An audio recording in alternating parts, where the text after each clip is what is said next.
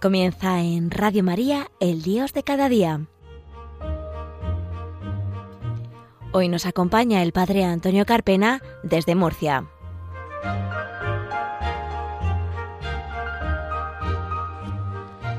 Buenos días queridos oyentes de Radio María, bienvenidos a un nuevo programa del Dios de cada día, aquí en las ondas de la Virgen, en las ondas de María. Les habla el Padre Antonio Carpena de Murcia. Saludamos eh, de un modo especial también a nuestro compañero Fran Juárez, que se encuentra al control de los mandos para que todo suene perfectamente.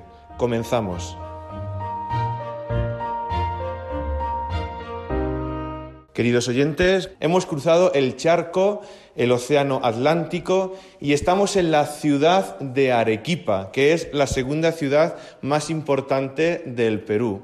Y nos encontramos dentro de un convento de las Madres Justinianas, que yo les tengo especial aprecio. Decir que las Madres Justinianas tienen en España tres conventos, uno lo tienen en Cuenca, otro lo tienen en Onil, Comunidad Valenciana, y otro lo tienen en Murcia. Y hace poquitos años, eh, sobre unos 13 años, pues fueron a fundar al Perú. Y ahora que hablaremos con las monjitas de una manera pues más extensiva, nos explicarán ellas pues por qué vinieron al Perú, cuál es su carisma y cómo viven la vida religiosa en el día a día, que es un regalo y que es un pulmón de oxígeno por el que se sostiene a la Iglesia de un modo especial. Hay que cuidar la vida religiosa y especialmente la vida contemplativa. Pues en este día especial para el Perú, en el que celebra el Señor de los Milagros, vamos a saludar primeramente a la madre abadesa del monasterio de las monjas justinianas, de Arequipa, murciana para más señas, la Madre Antonia. Buenos días, Madre Antonia. Muy buenos días.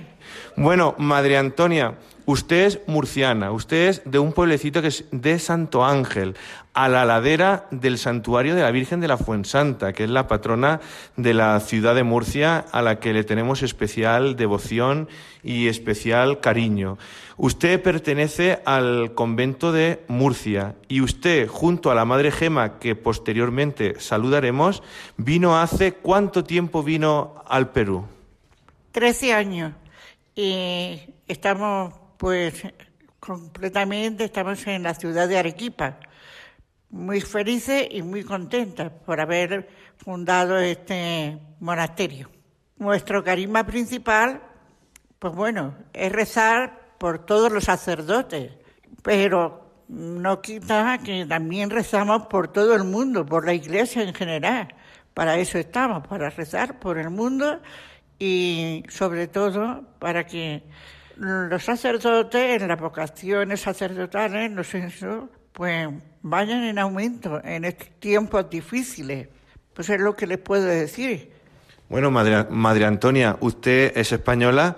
¿Cómo ha sido esa odisea, ese coger la cruz de cada día y seguir al Señor? Porque eso es también un sufrimiento, dejar sus raíces, dejar su convento en Murcia y venir a fundar a Arequipa, que es una tarea ardua, pero no menos gratificante porque supongo que el Señor y su madre te habrán acompañado y te sostienen en el día a día. Pues sí, la verdad que la cruz hay que llevarla porque la llevó Jesucristo y nosotros también. Y por supuesto que no nos falta la cruz, pero si no puede ser el discípulo mayor que el, maestro. Y ahí estamos. Mm, pues nos cuesta, por lo menos a mí me cuesta dejar mi tierra, dejar todo, pero por amor a Jesucristo y a la iglesia, aquí estoy. Hay que decir, queridos oyentes, ustedes, estas son las cosas de la radio, ustedes no pueden ver, pero les podemos acercar lo que está ocurriendo aquí delante en la grabación de este programa. Pues tenemos delante a 23 jovencísimas religiosas, da lujo verlas aquí delante, tras la reja. Mira cómo se ríen, eso es un gozo, es un gozo, porque estamos acostumbrados a que hay poquitas vocaciones en España y que la mayoría son viejitas. se ríe. Pero aquí vemos un vergel grandísimo, de verdad, que da, que da gusto verlas y ver lo enamoradas y risueñas que están de sentirse queridas y amadas por el Señor. Eh, háblenos, Madre Antonia, y después pasamos a hablar con la Madre Gema, eh, mm, Madre Abadesa. ¿Cuál es el carisma de esta orden? Ya lo ha dicho un poquito hablando de rezar por los sacerdotes, pero ese nombre de Justinianas, ¿de dónde viene? Pues el nombre de Justiniana viene de San Lorenzo Justiniano, que fue el primer patriarca de Venecia, y de ahí procedemos, todas las justinianas. Ahí Y el carisma, pues, vino eh, porque San Lorenzo Justiniano, en la época de, de, sea, de su patriarcado, pues vio la necesidad de fundar, o como decir, ¿no? Unas hermanas, unas monjas contemplativas para rezar exclusivamente por los sacerdotes, ya que mm, en aquella mm, diócesis, en aquel eso, pues eh, había pues mm, una dificultad entre los entre los sacerdotes sería, claro, no conozco y pienso que sería así. Hay que decir que San Lorenzo Justiniano fue patriarca de Venecia y fue un obispo jovencísimo. Em, y la importancia también que hacen ustedes, madres, de rezar por las vocaciones. Porque qué importante es en el día de hoy pues rezar para que los que son ya sacerdotes se mantengan fieles ante tanta tentación, ante tanta adversidad, ante tanta dificultad que muchas veces nos bombardea desde fuera en este mundo hedonista. Y también la importancia de que ustedes recen para que surjan nuevas y santas vocaciones, porque sin sacerdotes no hay Eucaristía, sin sacerdotes no hay confesión de los pecados, no recibimos la gracia de Dios que necesitamos también para nuestra santificación personal y propiamente dicha. Decir que eh, la Madre Antonia con la que estamos hablando, yo le tengo un especial cariño y aprecio, porque desde que yo era un niño, desde que incluso antes de entrar al seminario yo ya la conocía y desde que entré al seminario no ha parado de rezar por mí. Ellas tienen un papel que es ser capellana y es que eh, ellas eh, se dividen los sacerdotes de una diócesis o los seminaristas, como hacen aquí en Arequipa, que he visto un cartelito en el que están todos los seminaristas de la diócesis y cada hermana se reparte unos nombres para rezar expresamente con nombres y apellidos por cada uno de ellos. Y qué importante es esto en la vida actual en la que vivimos, porque la fe no se vive solitariamente, la fe la vivimos en comunidad, nos enriquecemos unos de, de otros y necesitamos a veces ser muleta del que pasa alguna necesidad o adversidad en su, en su, vida. Me gustaría que la Madre Gema se acerque aquí, que le deje el puesto la, la Madre Antonia a, a, través de la ventanita de la reja de la clausura del locutorio donde nos encontramos mm, haciendo este programa. Si no me equivoco, y si me equivoco, corrígeme, usted es maestra de... Maestra de novicias. ¿Y qué es eso de maestra de novicias? Bueno, es la encargada de formar a las hermanas según van entrando al monasterio. Y bueno, actualmente no soy, he sido durante años en el, en el monasterio mm, desde que llegamos, pero ya por mis tareas que he tenido que dedicarme a otras cosas, hay otra hermana que hace esa tarea, pero he sido durante bastantes años. Usted, Sor o Madre Gema, junto con la Madre Antonia son las dos monjitas españolas que vinieron a fundar a Arequipa. Bueno, ha sido una odisea porque vinieron al, Perú hace 13 años y fueron vagando primero por Lima, después por otros sitios, hasta que al final, pues la providencia de Dios, por medio de un obispo, que es el arzobispo de Arequipa, Javier del Río Alba, pues permitió, pues quiso que ustedes pues se quedaran aquí en, eh, en Arequipa. ¿Es así? Sí, realmente es así porque él, a pesar de tener ya cinco monasterios aquí en Arequipa, no, perdón, cuatro monasterios, pues eh, dijo que uno más no le, no le importaba, ¿no? Al hablar también sobre nuestro carisma, que es lo que primero preguntó, pues se interesó porque él también estaba recién llegado prácticamente a esta arquidiócesis y él pues su mayor interés era poder estar en conexión con los sacerdotes y, que realmente mm, estuvieran en comunión, ¿no? Y entonces, pues unas monjas que se dedican a esa tarea, pues le venía muy bien. Sor Gema, para tantas chicas que nos escuchan desde Radio María y a lo mejor lo escucharán más, más tarde a través del podcast y que no pueden escuchar este programa en directo, que se están cuestionando pues una llamada especial de Dios a seguirle de una manera más fuerte, ¿Qué le diría usted que es la vida religiosa y especialmente y concretamente la vida contemplativa, especialmente como ustedes la viven? Bueno, la, vida religiosa en sí es eh, otra opción de vida ¿no? que Dios nos pone por delante. El ser religioso, pues, es el poder dedicarnos eh, con mayor intensidad y, y devoción a servir al Señor, ¿no? todos como cristianos, pues realmente tenemos esa, la misión de estar junto al Señor y de vivir la vida cristiana, ¿no? Pero la vida religiosa es una profundización más, eh, más radical de lo que es nuestro bautismo eh, en sí, ¿no? Luego ya, concretamente, la vida contemplativa y de clausura, pues no sé, definir así en pocas palabras es un poco difícil, pero lo que prácticamente y más fundamentalmente hacemos eh, en esta en esta vida es intentar vivir lo que es el reino de Dios ya aquí en esta tierra y concretamente a nivel de la comunidad, ¿no? Vivir una vida fraterna donde nos amamos, donde nos, intentamos querernos desde el amor de Dios, todas, eh, aunque cada una hayamos venido de distintos lugares, somos, eh, no nos conocíamos, pero el Señor nos ha reunido aquí en medio de de, esta comunidad y, gracias a él, gracias a su, a su amor, pues todas perseveramos, todas permanecemos y llegamos pues a querernos, ¿no? Y también irradiar ese reino de Dios pues a todo aquel que se acerca a nosotros a través de, de las rejas, de la clausura y también pues a través de la oración, que es nuestra misión más importante y la que ocupamos la mayor parte del día pues que ese reino de Dios se extienda a todo el mundo.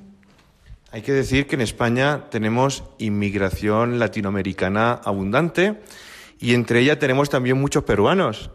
Seguramente a nuestros oyentes peruanos que nos están escuchando en España y en el resto del mundo les gustará escuchar a lo mejor alguna procedencia de alguna de las hermanas que tenemos aquí delante, porque serán de, de algunas de aquellas regiones. Mira, tenemos hermanas de Piura, de Huancavelica, de Lima, de Puno, de Cusco, de Ayacucho, de Ancás, de ¿qué más sitios? ¿De qué más sitios? De, de Moyendo, ¿eh? que es una ciudad de, Arequipa. ¿Eh?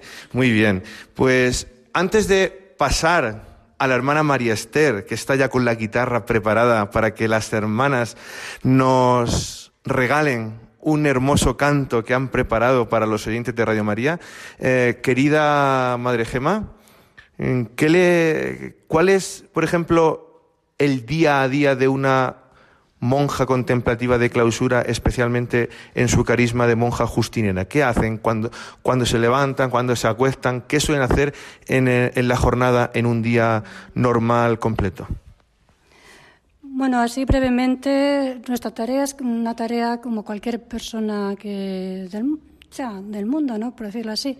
O sea, aparte de las labores domésticas que puede hacer cualquiera en su casa, de limpieza, cocinar, eh, trabajar así para, sostenernos.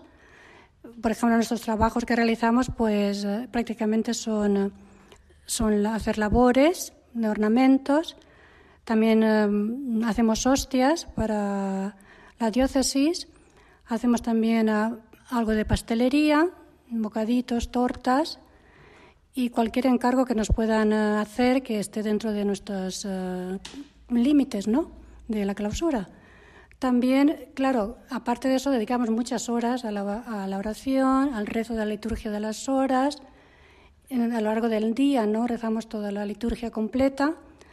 Nos levantamos a las cinco y media de la mañana y, hasta las nueve, nueve y media nos salimos de, de la capilla.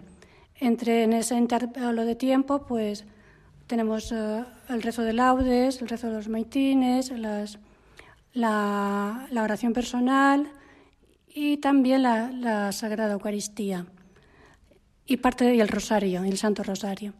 Luego ya vamos a, los oficios normales, de, como he dicho antes, de cualquier tarea de, la casa y, de, para el trabajo.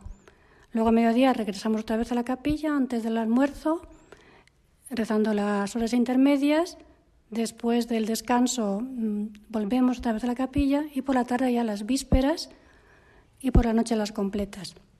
Estupendamente. Yo puedo decir que he estado esta semana con ellas en Arequipa y he podido celebrar la Eucaristía y ha sido un verdadero regalo de Dios poder estar con esta comunidad contemplativa en Arequipa, a la que me une mucho y que tanto bien hacen. Vamos, queridos oyentes, a dejaros en directo, en vivo y en directo, nunca mejor dicho. Está ya la hermana María Esther con la guitarra y las hermanas ya preparando sus gargantas para empezar a deleitarnos con un canto precioso. Aquí estoy, Señor.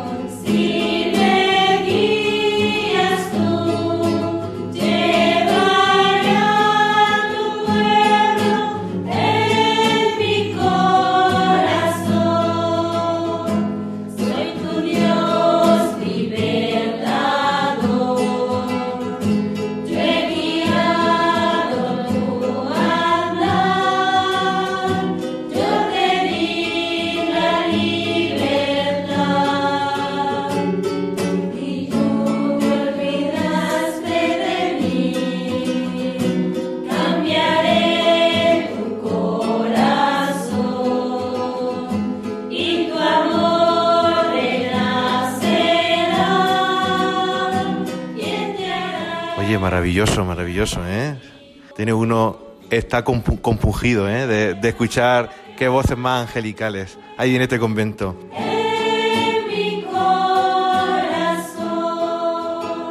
Bueno, ahora para terminar el programa me gustaría hablar pues un poquito en representación de todo el convento, de las 23 hermanas, pues a una hermana de votos perpetuos, solemnes, a una hermana novicia y a una hermana que acaba de entrar hace poquitos meses y que pronto, si Dios quiere, quién sabe, pues, pues a lo mejor es postulante. Eh, pronto, pronto, pronto.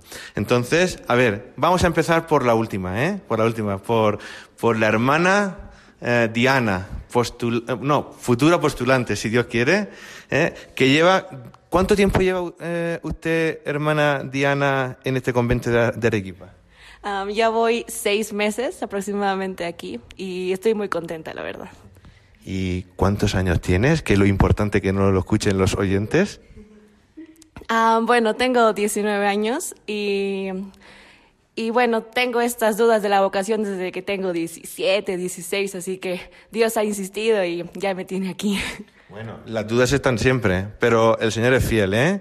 ¿Eh? El Señor es fiel y está ahí y va poco a poco sellando en el, en el corazón que la llamada es suya ¿eh? y que tenemos que abandonarnos a sus brazos.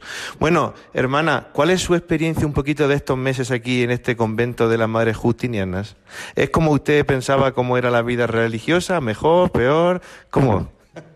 Bueno, yo creo que siempre se llega aquí con una idea, no sé, yo pensaba que, que todo iba a ser así, perfecto, que no iba a haber ningún tropiezo, ¿no? Pero ya llegué y las primeras semanas ya empecé a sentir, ¿no? Sentir muchas cosas. Eh, sentía, ¿no? Que extrañaba mi casa, extrañaba mi familia, mis amigos, ¿no? Y muchas veces me desmotivaba, ¿no? Me desanimaba, decía, ¿qué hago acá? Mejor me voy. Pero, pero ahora puedo decir, son seis meses que yo creo que se han pasado rapidísimo y puedo decirles de que Dios siempre sostiene, ¿no? O sea, algo que me consolaba a mí muchísimo era que yo, a pesar de estar en lo peor, o sea, podía estar llorando todos los días así, pero iba al sagrario y ahí, ahí me consolaba el Señor, de verdad. Y eso es lo que me gustaba mucho, mucho de aquí, ¿no? O sea, las horas de oración, todo, todo te anima, o sea, te levanta, ¿no? A veces estás en otra, ¿no? O sea, distraída, en otro mundo, la verdad. A mí me pasa seguido, pero Dios siempre tiene una palabra, ¿no? En la lección o en algún salmo o en la Eucaristía, en las homilías de los sacerdotes. De verdad, Dios te sorprende en todo, ¿no? Y la verdad, para mí es una experiencia muy bonita que me, me da, o sea, sé ahora que a partir del sufrimiento Dios saca maravillas, ¿no? Porque eh, en estos meses sí he caído en sufrimientos así que te podría decir que a mí me han chocado mucho, pero Dios me ha levantado muchísimo y me sigue levantando, ¿no? Y si es su voluntad que persevere y que termine siendo como mis hermanas con votos perpetuos, que de verdad es mi anhelo, mi anhelo de verdad, pero si el Señor me lo permite, yo sé que Él no me va a dejar, ¿no? A pesar de que a veces lo, sienta que lo hace, no, Él siempre está ahí, ¿no? A veces se queda dormido, pero siempre está ahí. Y bueno, eso es lo que podría decirle. Bueno, qué, gran verdad. Quien deja padre, madre, hijos, todo por, por mí, recibirá cien veces más. ¿eh? Esa es una promesa del Señor. Hay que decir que en este convento hay una peculiaridad, que lo escuchen nuestros oyentes, y es que de un modo especial dentro del convento se vive el carisma también del camino neocatecumenal hay dos comunidades dentro de este convento de vida contemplativa y todas las hermanas son miembros del camino neocatecumenal y celebran su palabra, su convivencia, su Eucaristía, todo supervisado muy bien por el obispo, por Monseñor Javier del Río. Así que es una invitación a tantas chicas que se levantan en los encuentros vocacionales, que se están pensando, oye, qué carisma, qué convento, oye, pues este es uno especial, yo diría el mejor, eh, para que puedan venir y, vivir su vida religiosa de una manera plena. A ver, tenemos ahora a una novicia, es la hermana eh, Melta Carola. ¿Qué tal, hermana? Bien. ¿Cuánto tiempo lleva usted en el, en, el convento? Porque eh, usted lleva el hábito totalmente blanco que es el hábito de novicia, y las que ya son de votos temporales o son de votos perpetuos o, solemnes llevan el hábito blanco, pero llevan la toca negra y llevan también como, como un escapulario de eh, color azul. ¿O, ¿No? ¿O me equivoco, hermanas? El velo, el velo. He dicho toca, el velo, el velo. Muy bien, hermana. Muy bien, entonces, hermana, hermana Melta, ¿cuál es su experiencia en estos años de vida religiosa que lleva? ¿Cuántos años lleva? Ya voy dos años y un poco más. Llegué el 7 de enero del 2019. Hice mi experiencia por 15 días. Después eh, conversé con la madre, tomé el uniforme por dos años y luego, pues hace poco, en diciembre, tomé el hábito. Y bueno, mi experiencia sería que para mí todo este tiempo es un constante buscar a Dios, ¿no? Yo eh, tengo ese deseo, ¿no? En mi corazón de verdad de encontrarme con el Señor y este es el lugar apropiado, ¿no? Porque aquí estamos en silencio, eh, estamos, como decía la Madre Gema, ¿no? Casi todo el día, ¿no? En, el, en la capilla, ¿no? Y eso ayuda muchísimo a, a poder encontrarse con el Señor, ¿no? Y también quería comentarles, ¿no? Que yo también estaba en el camino, cuando estaba afuera, estaba tres meses, bueno, más, seis meses en el camino. Y eso fue un gran impulso para mí, ¿no? Porque de verdad cuando yo empecé a caminar, encontré una realidad totalmente diferente, ¿no? Yo de verdad me enamoré muchísimo del camino, me gustó muchísimo la preparación de la palabra, la Eucaristía, la convivencia, ¿no? Y ahí fue cuando ya eh, pude hablar sobre esta inquietud vocacional con, con mi director espiritual que me ayudó, me trajo al monasterio, conocí a las monjas, me agradó muchísimo, seguía teniendo esta inquietud, ¿no? Y por eso es que vine y ahora estoy contenta, feliz, haciendo la voluntad del Señor y también, ¿no? Como decía Diana, estoy en las manos del Señor, ¿no? Siempre sé que no es fácil, pero el Señor está conmigo también, ¿no? Y es todo. Maravilloso, hermana. Y que venga la hermana eh, Sorreina, que, pero muy, muy breve porque ya se nos pasa los segundos del programa. Con ella me mm, tengo una especial relación y es que soy su, su padrino de votos ¿eh? y le tengo un especial cariño a ella. Y es de las primeras que entró al convento, ya hace 12, 13 años, ¿no, Sor Reina?